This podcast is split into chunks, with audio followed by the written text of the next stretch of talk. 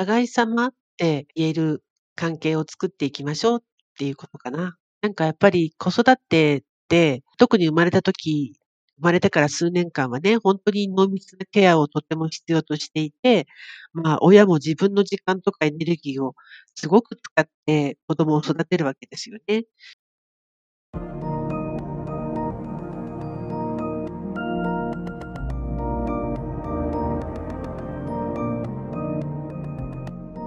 NPO 法人まちづくりエージェントサイドビーチシティのポッドキャスト番組 SB キャストです。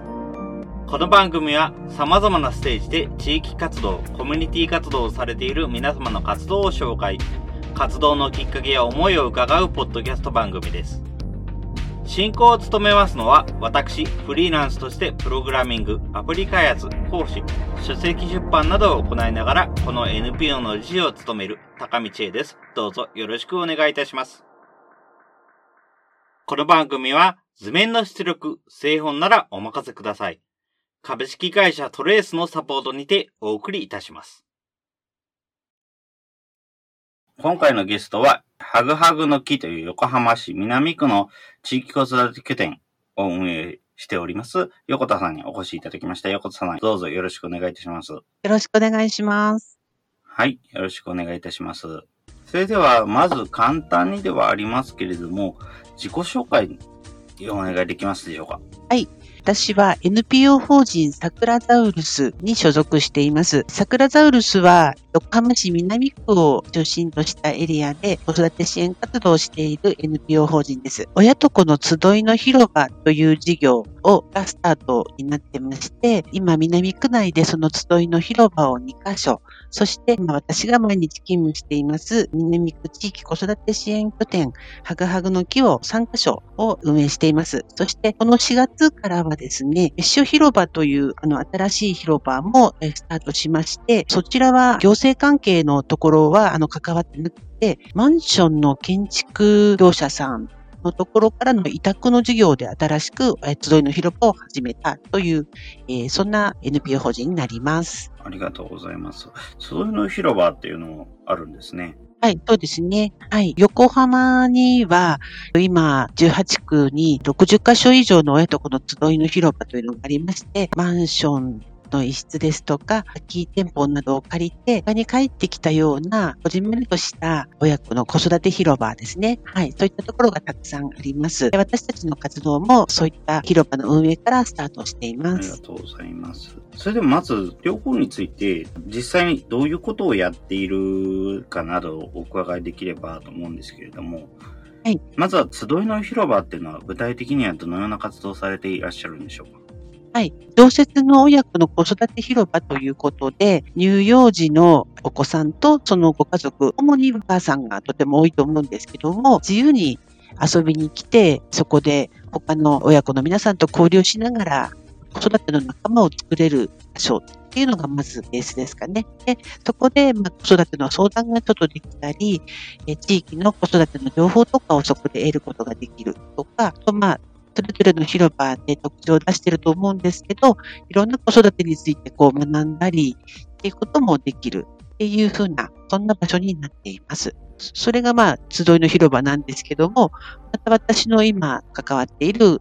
地域子育て支援拠点というのは、まあ、そういった相談とか情報とか交流とかっていう機能にプラスしてですね、地域のそういった子育て支援に関わる人たちの人材のまあ、こう、発掘育成みたいなことですとか、そういった人たちのネットワーク作り、そして、たくさんこう、今、いろいろな形で増えてきている子育て支援の様々なそういった、まあ、リソースっていうんでしょうかね。今いろんな形の支援があるっていうことで、そういったものを自分に合わせてどんな風に活用していけるかなっていうことを、こう、つないでいくような専任の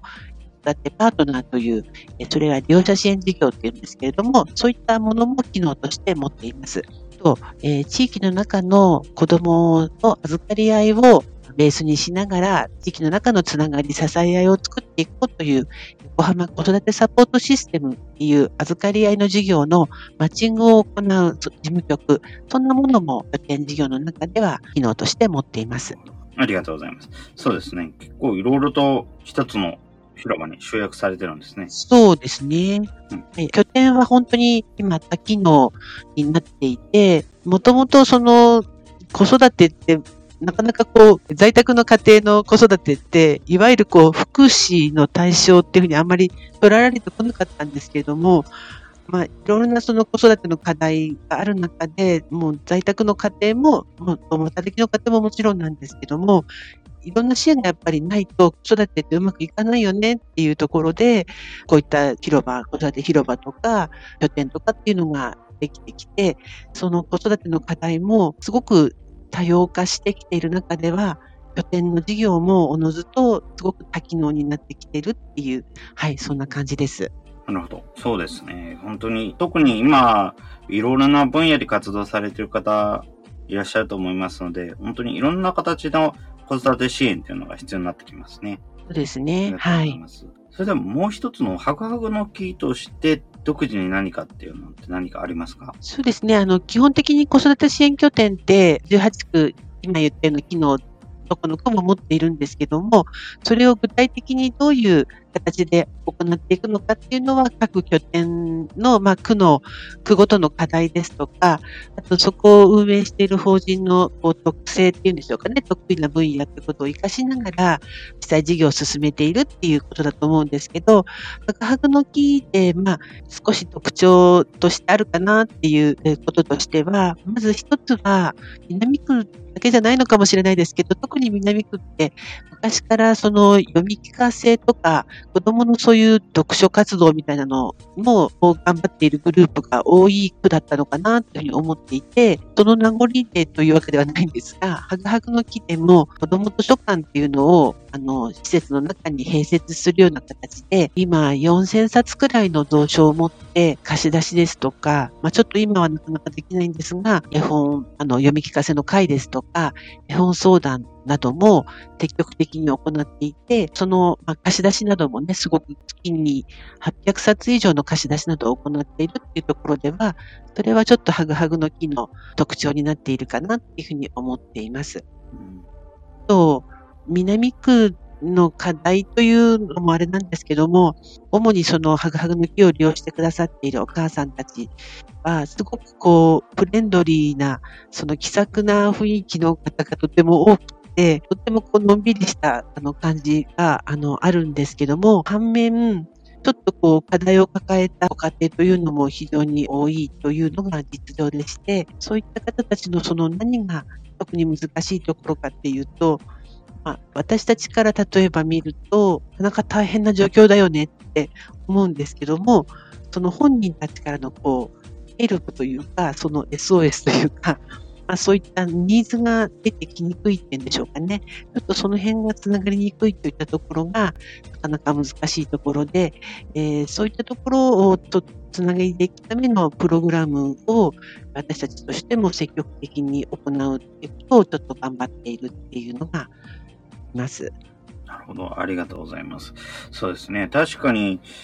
ぱ本人たちからってのは、どちらかというと、現状維持するのが大変っていうのもありますし、なんか相対的に他の団体とか他の人たちを見ることができないので、相対的に自分を見るっていうことができないっていうのもあるんじゃないのかなというふうに思いますし、なかなか大変なところはあるんだろうなというふうに思います。そうですね。はい特に気になっているところとしては、特に最近の会社勤めで仕事されている方とか、なかなかそもそも情報を得る機会がなかなかないっていう方も多いかと思いますが、特に最近の若いお母様方への、なんかどうやって情報を発信しているとか、どういう風にして、今、今来ている人たちはどういう風にして、ハグハグの木のことを知ったとか、そういうのってのは何か、実際に聞いた話で何かあるんでしょうそうですね。毎年アンケートを、利用者のアンケートを取ったりとかしているので、どこで情報を得てるのかっていうことについては、まあ、それの結果から出てくると、やっぱりこう、区役所の窓口とかで紹介されましたっていうことですよ。出生届出した時に紹介されたとか、地域の方の訪問とかが、あの、今、こんにちは赤ちゃん訪問っていう、あの、もので、4ヶ月までのお子さんのご家庭に、え地域の方が訪問するっていう活動があるんですけども、そこで、ハグハグの木の情報をあの教えてもらったっていうような方も非常に多いんですけど、そう、口コミっていうのもとても多かったり、あと、そうですね、最近はやっぱり検索でホームページですとか、私たちもやっとインスタを最近、去年ですね、えー、始めたりっていうふうなことがあって、そういったところから情報を得ているという方もだんだん増えてきているのかなっていうような印象があります。ただ、皆さん、やっぱり子育ての情報をどこで得たらいいのかなっていうことに、戸惑ってる感じっていうのはありますかね。あまりにもいろんな情報が溢れていて難しいとか、あと、まあ、一般的な子育てのいろんなの情報とかっていうのはたくさん出てくるんだけど、その地域の身近な情報とかっていうのって、なかなかどこで得たらいいんだろうっていうふうに迷われてるっていうことはあると思います。うん、なんかこう、ネット上のものってある程度、なんとなくありそうって知ってないと、なんか見つけにくいっていうのがありますよね。求めないと出てこないっていうか。うん、そ、そこがなんか難しいみたいで、あるってことをそもそもやっぱり知らない？そういったいろんな支援とか、まあ、こういったハグハグの木みたいな場所っていうのもまだあることが、子育てするまで知らなかったっていう方が非常に多いので、そういう場所があるって、そもそも知らなければやっぱりなかなかたどり着けないよなっていうところでは、まずそういうことを、存在をそのものをまず知ってもらうっていうことがすごく大事なんだなっていうことはすごく思っています。はい、ありそうって知ってないと出てこないっていうのは本当にインターネットの特性というか、利点であり弱点でもあるというところはありますね。うん、うん皆さんでも最近それをだいぶこう上手に使いこなしたりするようになってるんだなっていうことが、うん、やっぱり自分たちの感覚と少し違うので、やっぱりインスタグラムとかっていうのだと、知らないものもこうキャッチでき、新しくキャッチできるような仕組みっていうのがどんどん新しくできてきていますよね。うん、なんかそれをもっとうまく使っていければ、そういう方たちにも届くのかなってことはすごく思ったりはしています。はい、そうですね。意外とそれは使いこなしていても難しいところはやはりあって、例えば本当に検索についても、こういう情報を探してるって言っても、それらしい検索の言葉を見つけられない、検索ワードを見つけられないっていうことで、結局、見つけられんずじまいで、他の人に聞くとあっさり答えは出てくるんだけれども、っていうようなことって結構あったりしますね。そうですよね。はい。やっぱり、使えるから大丈夫かっていうと全然そんなことはなくて、使えてもやっぱり自分の得意分野以外は意外と見つけられない。やっぱり検索を代行するような何かが必要だなっていうような感じはありますね。そうですね。なんか最近は、例えば何かがちょっと自分で一個何かの商品を検索すると、その情報でどんどんいろんな商品とかを進めてくるじゃないですか。うん、なんかそういう機能って、そのそういう商品を進めるだけじゃなくて、その子育て中の方 とかでも、なんか、うまくそういうので、こういう、こういう支援もあるんだよ、みたいなのが うまくこう提示できるような仕組みができたりしたらいいな、ちょっと思ったりしますね。いわゆるそういうお店とかのサジェスト機能っていうか、うん、この買い物をしている方はこのようなものを買ってますみたいなのって、それはそれでいいんですけれども、ただ、ちょっとフォーカスしすぎている、うん、注目しすぎてしまうっていう弱点はあるなというような感じがしますね。あ、そうですね。逆にもうちょっと、はい、例えばおむつの情報であれば、おむつのことに集中しすぎてしまって、うん、周辺のものをこういうものもあるよというような検索を出してくれない、どんどん検索しづらくなるっていう問題はありますね。うん、なるほど、なるほど。確かにそ、そのことが、しい情報にたどり着きにくくしているっていうところも確かにありますね。その、なんか山が大きくなっちゃったんでしょうか。どこほほじくって見つけたいものは、の大きさは変わらないのに、なんかその、探す山が大きくなっちゃうみたいな感じっていうのは、確かにありますね。難しいですね。はい。まあ、はい。あと、最近やっぱりこのコロナっていうこともあって、私たちも新しい発信の仕方だとか、親子の皆さんとのつながり方の新しい形をやっぱり探していかなくちゃいけないなっていう中で、オンラインで行うプログラムとかイベントみたいなことも、あの今年あの今年度に入ってから模索をしているんですけれども、あの、なかなかやっぱりそれがこう、今一つ盛り上がってこないなっていうところの中には、やはり子育てっていうケアをしているっていう人たちに対して、やっぱりこう直接的にこう対面で会うっていうことをやっぱりどうしても皆さん当たり前なんですけど、やっぱり求めているっていうんでしょうかね。あのそれでも何もつながりがないよりはオンラインのつながりも絶対あった方がいいなとは思うんですけど、よりやっぱり直接的なものも求めていて、なんかそこがもうちょっとうまくマッチできるといいなっていうことはすごく思います。オンラインとかインターネット上のいろんな情報が、必要な情報を例えば得るだけだったらそこだけでもいいんだけど、やっぱりその情報の先には、こう実際にこう生身の人がいて、えっと、そこともつながろうと思うと、ちゃんとそこにたどり着けるっていう、なんかやっぱりその両方が特に子育て中の方の情報としてはすごく大事なのかなってことは、その皆さんの求めているもの、やっぱりそういうところにすごく感じているっていうところはありますね。その最近オンラインを頑張ってやらなくちゃってやってみて、まあそんなにまだ大してたくさんの模索ができるわけじゃないんですけれども、始めてみて、やっぱりそのことを改めて実感しているっていうのもあります。うん、そうですね。やっぱり、オンラインのプログラムについては、どうしてもどの団体もまだ距離感がうまくつかめてないっていうところはあるのかなと思っていて、これについては本当に IT 技術者のコミュニティも結構近いところはあるなと思っているんです。何かもっと近づくことはできるんだろうけれども、なぜか近づけてないとか、逆に近づきすぎちゃってて何か答えが見えてないとか、いうような状況はすごくあるなというふうに思っていて、もっともっといろんな団体の利点欠点がもっと結びつく必要があるんじゃないのかなというような感じはすごくしていますね。例えば先日なんかだと本当に、はい、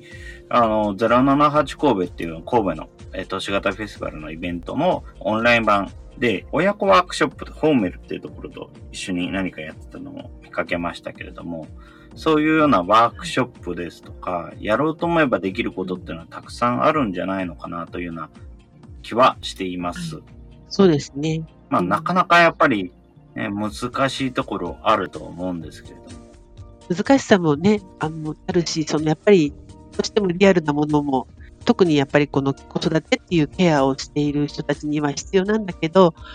オンライン上でもなんかもっとそれをこう、うまく活用、感じをもっとこう、そうですね、獲得できるようなやり方っていうのがあるんじゃないかなっていうのは、本当、ただこれからなんか作っていく、探していくっていうところとしては、なんかワクワクするというか、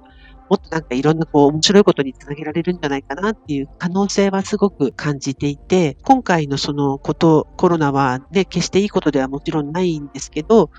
もしコロナが落ち着いて、元のその平和な状態が戻ってきたとしても、まあ、子育て中で本当に場に出てきたいけれども出てこられない人だとかっていう方たちにとっては新しいやっぱりつながり方をあった方がいいと思うので、それをこう進める台になったっていうところは本当に、うん、今回のこととしてなんか私たちに、まあ、少しでもこう、残ったものとしてあるだろうなってことはすごく感じています。あの、子育ての分野だけではないんだと思うんですけど、特に私たち、そう、なんかやっぱりそういった分野なかなか弱くて きっかけがなかったっていうか、うん、ので、今回のことはきっかけにできたなってことはすごく感じています。そうですね。やはり、いけない何かの子育て、まだちっちゃい子がいるとか、家庭の事情で、高齢の親の世話もしなければいけないとか、いうような事情で出られないっていう人が、やっぱこの状況でイベントに参加することができるようになったっていうのも、非常に大きなメリットというところで感じていらっしゃる方も、SB キャストでも非常に多くお話を聞いていて、そういうような人のためのツールとしてのインターネットっていうのはこれからどんどん発展はしていく必要があるんだろうなっていうふうに思います。そうですね。はい。あの子育ての関係でもそれはすごく今感じているところです。子供ってね、熱急に出したりとかっていうふうに、そういうことの事情が発生しやすいですよね。急に出られなくなるっていう事情が発生しやすい時なので、特にやっぱり意味大きいかなって思います。そうですね。まあ、インターネットをこれから後に行ける場所を増やすためのツール、手段として使っていただけるといいなというふうに自分たちも思っています。そうですね。はい。ありがとうございます。それでは、次のお話に、えー、質問に行きたいと思いますけれども、はい。IT について、ハグハグの木として、横田さんご自身としてどのように関わっていきたいなどありますか？と IT ですか。うん、すごく IT って言うとなんか幅が広くてうん、そうですね。だから、あの、うん、先ほどのような本当にイベントに関わっていくっていうのもそうですし、すね、情報を発信していくっていう意味でもそうですし、うん、いろんな関わり方はもちろんあるんじゃないのかなというふうに思いますけれども、そうですね。どういうふうに使っていきたいなっていうのはありますか、えっと先ほど言ったようなそのオンライン上のいろんなプログラムっていうことは、ぜひ進めていきたいなって思っていることは先ほど申し上げた通りなんですけれども、あと他にあるとしたら、最近やっぱりこのコロナということで、つながるツールを増やしたいということで、やっとインスタグラムを始めてみたんですけど、やはりその即時性だとか、そういったものの魅力っていうのをすごくしみじみと感じています。で、先ほどのその、なかなかたどり着く情報、情報にたどり着くのが皆さん難しくなっていってって言ったところでは、ふぐはぐの木でも今、ホームページの中に、その子育てカレンダーみたいなものを設置していて、そこにその地域で、まあ、地域のいろんな施設だとか、地域の方たちが開催しているサロンですとか、そういったところの情報を、その方たちに直接入力してもらって、まあ、こちらがアップするみたいな感じの仕組みを、ネットワークの事業の一環として作っていて、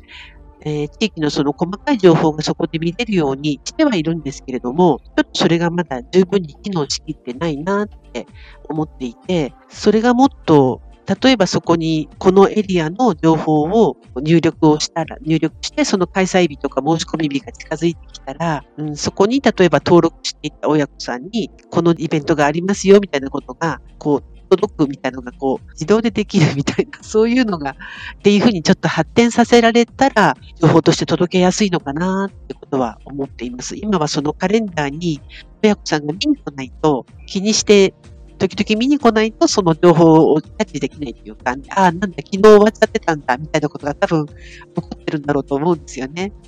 なので、そういう、例えば年齢とかエリアとかをあらかじめ登録しておくと、そのエリアでイベントが近づいた時に情報が届く。で、見にも来れるみたいな感じの、そのくらいの使い方が、まあ、多分もうそういうのって仕組み的にはできているんだろうと思うんですけど、私たちはまだそこまでたどり着けてないので、なんかそのくらいこう、うんと探さなくても、まあ、届けられるっていうことにもうちょっとこう、助けたらいいかなっていうことはちょっと思っています。なるほど、そうですね。確かに、えー、内容としてだと、それは、そのものズバリでは全然ないですけれども、PTX が持っているサービスなんかはそれに近いかもしれませんね。例えば関連する団体をフォローしていれば、その団体がイベントを開きましたっていうことでメールが飛んできますけれども、そういうのをもっと、ま発展させたというか、もうそれぞれもっといろんな要素に組み合わせで情報が飛んでくるみたいなものになってくるのかなと思います。あとはあるいは、場合によっては年齢なんか自動的にアップデートとか、自動的に更新をしていってもいいと思いますし、うん、いつまで経っても更新忘れてるうちにずっとずっと0歳児で向けの情報ばっかり来てたけども、ううちの子5歳になりましたよとかそういう時にはあんまり意味がなかったりしますしね。うん、そうですよね。はい。なんか私も、まあ、例えばメルマガとかも一時流行って、今でもそういうものが届いてきたりとかするんですけど、幅広くそのメルマガを多分、幅広い人たちに送っているものなので、その中で自分の欲しに、に合った情報とかっていうのを、やっぱり、その中からまた見、見、見るのが大変っていうところがあるから、なんとなくやっぱりその届いても、あまりこう、見、見なかったりっていうこともあったりするので、なんかそこをもうちょっとこう、あらかじめの登録とかで絞った形でそれぞれに届けられる。それぞれの人たちに合わせた形で届けられると、うん、なんか活用される率も高まるのかなとかすごく、はい、感じるので、それできるといいなと思います。ね、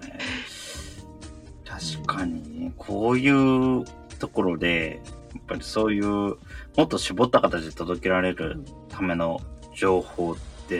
今、お話を聞いててずっと考えてたんですけども、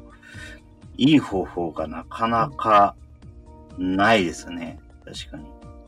うん、多分、はい。まあ、なんか本当に他のイベントサイトとかでやってるような大掛かりなシステム組めば誰でもできるんでしょうけれども、ただ小規模にやろうって思うとなかなか難しい内容ですね、それは。まあ、そうですね。あと、まあ、まあ、じ自分でね、こう、情報をうまくキャッチしていくっていう、なんかそういう力もね、なんかそれぞれ皆さん、ちゃんと磨いた方がいいから、なんか受け身に受け身にならないようにした方がいいから、やりすぎない方がいいんだろうなって思う反面、なんかやっぱり子育て中って特にそういったことに割く時間がなかなかないっていうところでは、その入り口としてそういうサービスが一定年限があってもいいのかなとちょっと思ったりしますね。やっぱりやっぱり自分もいろいろといろんな方のお話を聞いていて、やっぱり情報を受信する精度を上げるためには何を自分が発信する側にならないと難しいっていうところでありますし、発信してみないと、発信する人がどこを間違えるのかとかいうような癖もわからないですし、あの発信した、発信されてきた情報は、こういうような間違いを含んでいる可能性もあるんだとか、こういうふうな、え仕方で、えー自分のものにしていくんだっていうの感覚が分かりづらいというのはあるとは思うんですけれども、そうですね。ただはいそれもやっぱり時間が必要になっちゃいますからね。だからなかなか難しいところはありますね。なんかもっとそれをサポートできる、支援できるようなものを提案していければ、うちとしても、サイドビーチシティとしてもいいなというふうには思うんですけれども。はい、そうですね。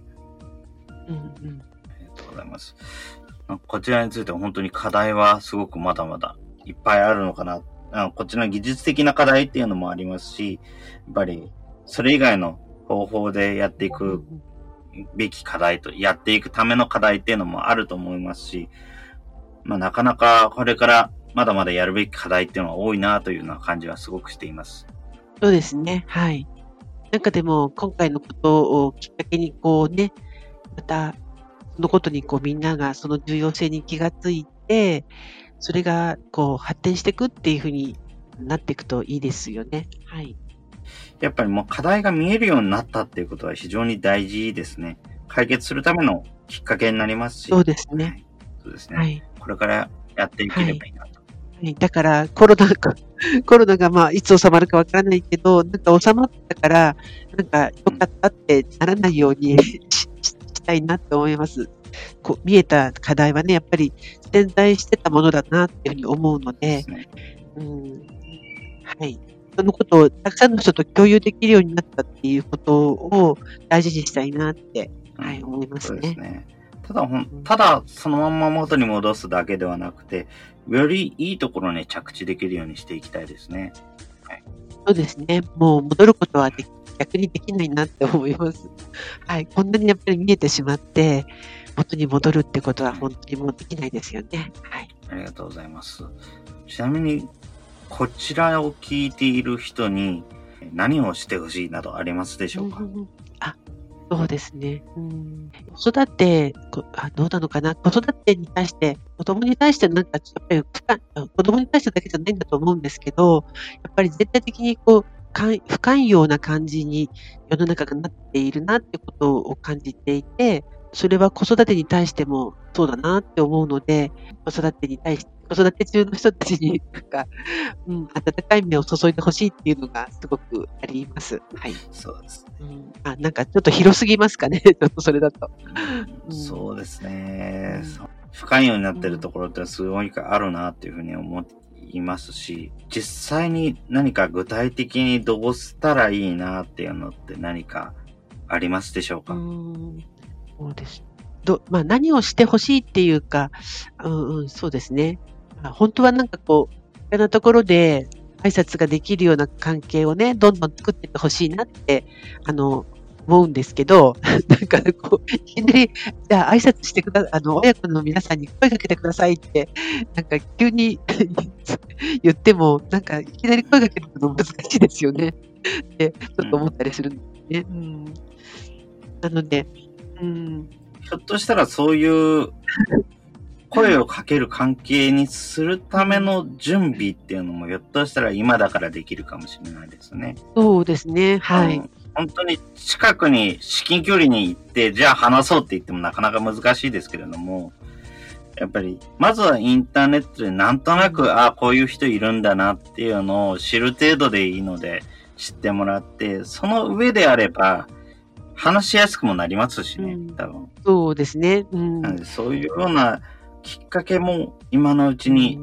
なんか育んでもらいたいなというの感じはありますね。そうですね。はい。なんか、まあ、もしこう、こういうポッドキャスト聞いてる方とかって、SNS とかもされてる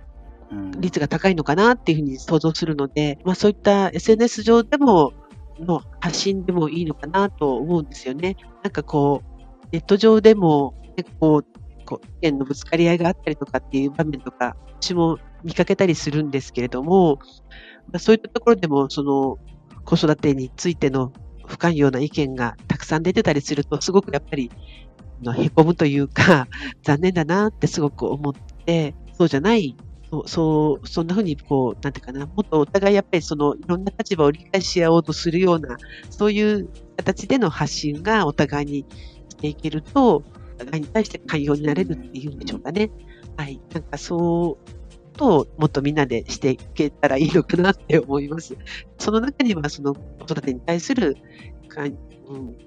ていうのも、その中に含まれてくるだろうなと思っているので、はい。そうですね。やっぱり、はい。話し合うことっていうのがすごく大事ですよね。そうですね。なかなか言葉ではこういう人がいますよとか、ああいう子育て中の人はこういうところ困ってますよとか、こういうところがありますよとか、そういうのって言葉では分かってても、なかなか話してみないと分からないっていうことが多いですし。そうですね。はい。やっぱりそれは、まあ、直接話すってやると、もう本当にキリがない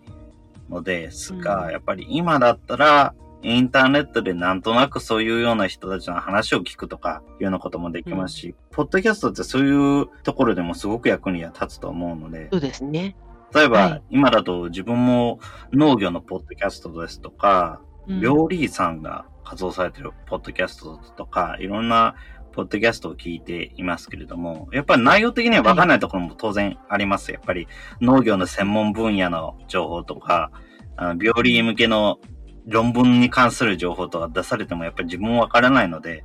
わからないんですけども、わからないなりに、ああ、こういうような人はこういうことを話してるんだ、こういうことを考えてるんだっていうのは分かってくることっていうのはすごくあるので、そういうようなものを、なんかまずはここで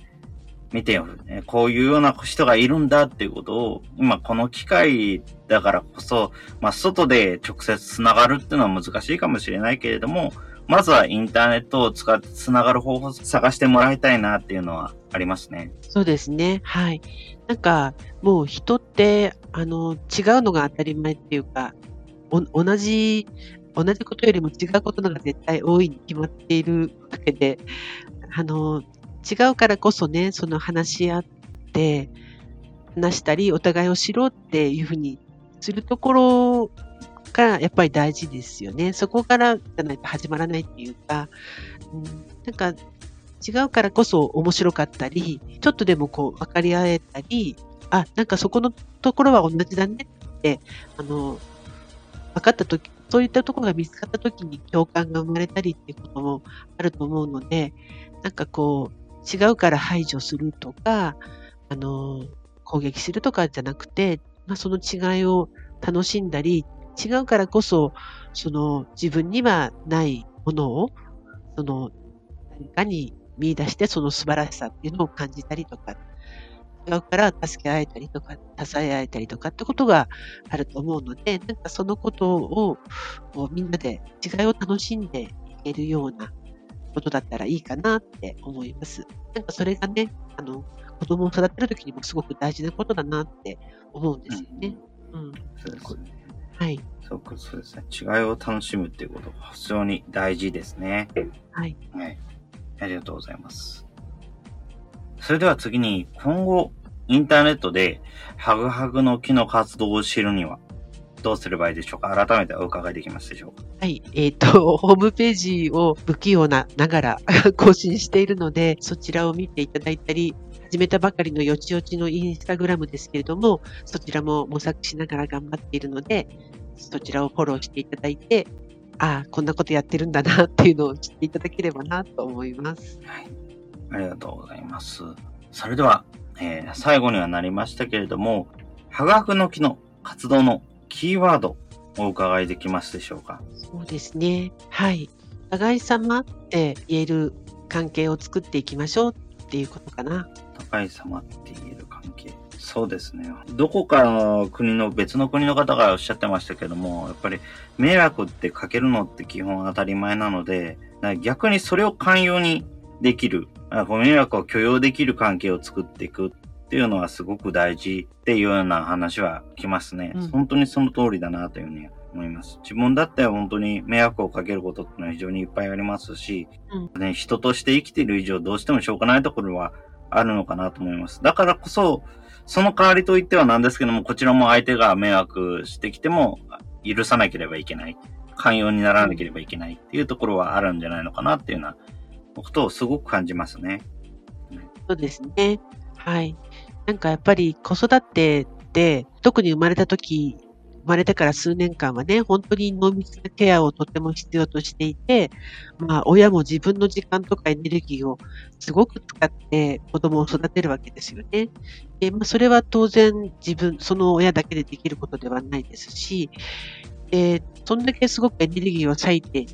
子供のために時間を尽くして、手を尽くしてってやるんですけど、最終的に子育ての目標って何かっていうと、まあ子供を自分がいなくても生きていける人間にするっていうのが 最終的な目標になっちゃうっていう、まあ子育てってある意味すごく切ないですよね。なんかその、こんなにケアしてるのに最終目標は自分がいなくてもいい状態っていう。うん、なんかやっぱりそういうふうに思ったときに、じゃあその自立って何かっていうと、なんか別にこう自分で何でもできるようにするっていうことじゃなくて、なんかこう困った時には、困ってるから誰か助けてって、まあ、言えることなのかなって思うんですよね。なので、なんかそういう意味ではこう、お互い様っていう形で、なんか困ってる時は助けるよ、うん、困った時は助けてね。って、なんかそんな風にちゃんと言い合って、ありがとうとかごめんねってそういうふうなことがちゃんと言える人になるっていうところが、うん、なんか、本当の自立なのかなって思うので、えっ、と、まあ、そう、そういう意味でお互い様っていう感じに、ね、なってったらいいのかなと思うし、それが、その、子育て中からそういう親の姿を見ていると、子供も安心して自分がそれが、えー誰かを頼ったり、誰かを助けたりできるのかなって思うんですよね。はい。なんかそんな感じでこう、お互い様がつながっていくといいなと思っています。そうですね。ありがとうございます。困ってる時に助けてって言えるっていうのはすごく大事なことだなと思っています。はい。っていうか、やっぱりそのためにも、まあ、子供のためにも、やっぱ親がそういう姿を見せられればいいですよね。そうですね。はい。いや、本当にそこはすごく自分としても大事にしていきたいなと思います。どうしてもなかなか、ど、どこで助けてって言えばいいのかっていうのをなかなか発言するタイミング逃してしまうっていうのもありますからね。そうですよね。いいや、助けてっていうのってすごい勇気いりますよね、本当に。勇気もいるしう、んタイミングも難しいしっていうところはありますね。やっぱり相手を信じてないと言えないもんね。うん、そういつ。の間にか、なんか助けてほしいタイミング過ぎちゃってるっていうこともあったり、逆に助けてって言って、言う場所を間違えると誰も反応してくれなかったり。それね、それは本当になくしたいですよね。なんか、そういうことはね、ちゃんと SS SOS をキャッチできる社会でありたいなってことはすごく思います。はい。だし、私たち、まあ、あの、まあ、世代的にも、子供も、私なんか大きい世代なんですけど、世代的にはそういうのをきちんとキャッチできる世代じゃなくちゃいけないなってすごく 思ってます。今のやっぱり若い子育て中の人たちの世代は本当に今大変な状況に置かれているので、あの、まあ、それをちゃんと支えていかないといけないなってとっても思っています。はい。そうですね。はい。ありがとうございます。それでは、他は何かこれは言っておきたいなどありますでしょうか？いや、たくさん言わせていただいてありがとうございます。はい。はい。なんかうまくお伝えできたかどうか。はい。はい。ありがとうございます。それでは大体このような形で。はい。そうですね。はい。どうもありがとうございます。それでは今回のゲストは、ハグハグの木という子育て支援拠点を運営されている横田さんにお越しいただきました。横田さんどうもありがとうございました。ありがとうございました。はい。ありがとうございました。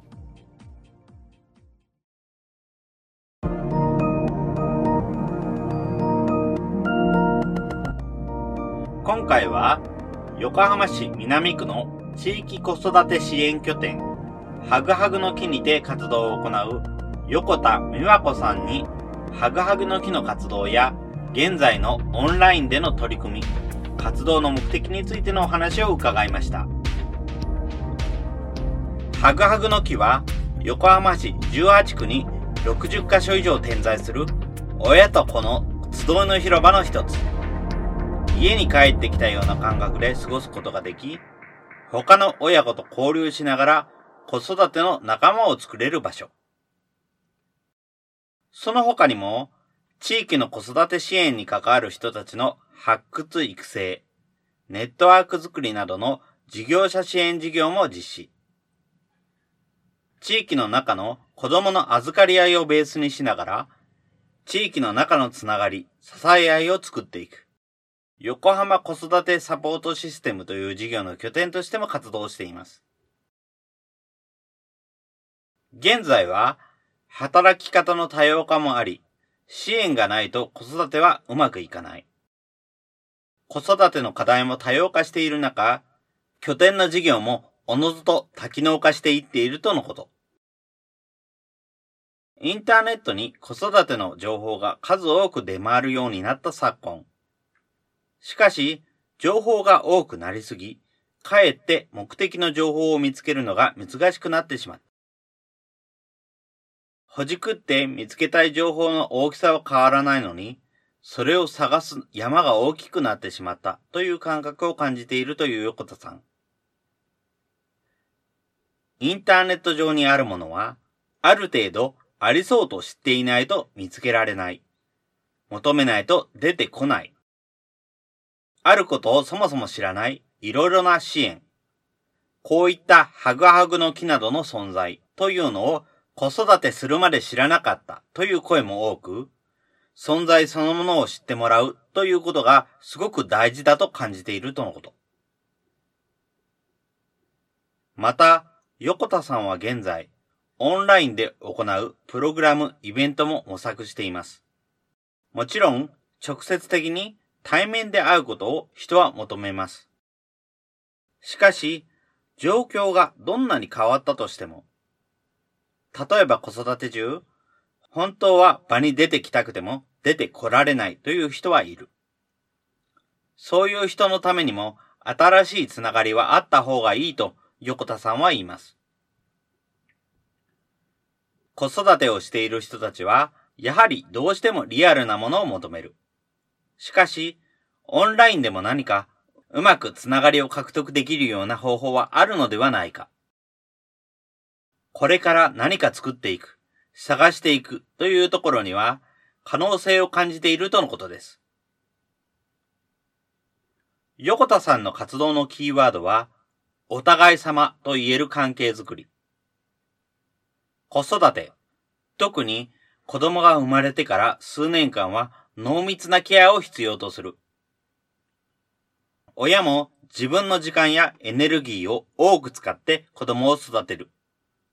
困った時には、困っているから誰か助けてと言えるようになること。困っている時は助けるよ。だから困った時には助けてね。そういう風にちゃんと言い合って、ありがとう。ごめんね。ということがちゃんと言える人になる。それが真の自立ではないかと考える横田さん。子育て中からそういった親の姿を見ていると、子供も安心して自分が誰かを頼ったり、誰かを助けたりできるのかな？お互い様が繋がっていくといいなと思っているとのこと。お互い様と言える関係づくりのために、まずは皆さん、近くの人とつながることから始めてみてはいかがでしょうか最後に感想の受付ですが、このポッドキャストの感想は、Twitter や Facebook などで受付しております。ハッシュタグ sbcast045 アルファベットで sbcast 数字の045で投稿いただけると幸いです。それらが使えないという方は、まちづくりエージェントサイドビーチシティサイトのお問い合わせフォームなどからご連絡ください。今後もこの番組では様々なステージで地域活動、コミュニティ活動をされている皆様の活動を紹介していきたいと思います。それぞれの視聴環境にて、ポッドキャストの購読、ないし、チャンネル登録などをして次をお待ちいただければと思います。それでは今回の SB キャストを終了します。お聴きいただきましてありがとうございました。この番組は図面の出力、製本ならお任せください。株式会社トレースのサポートにてお送りいたしました。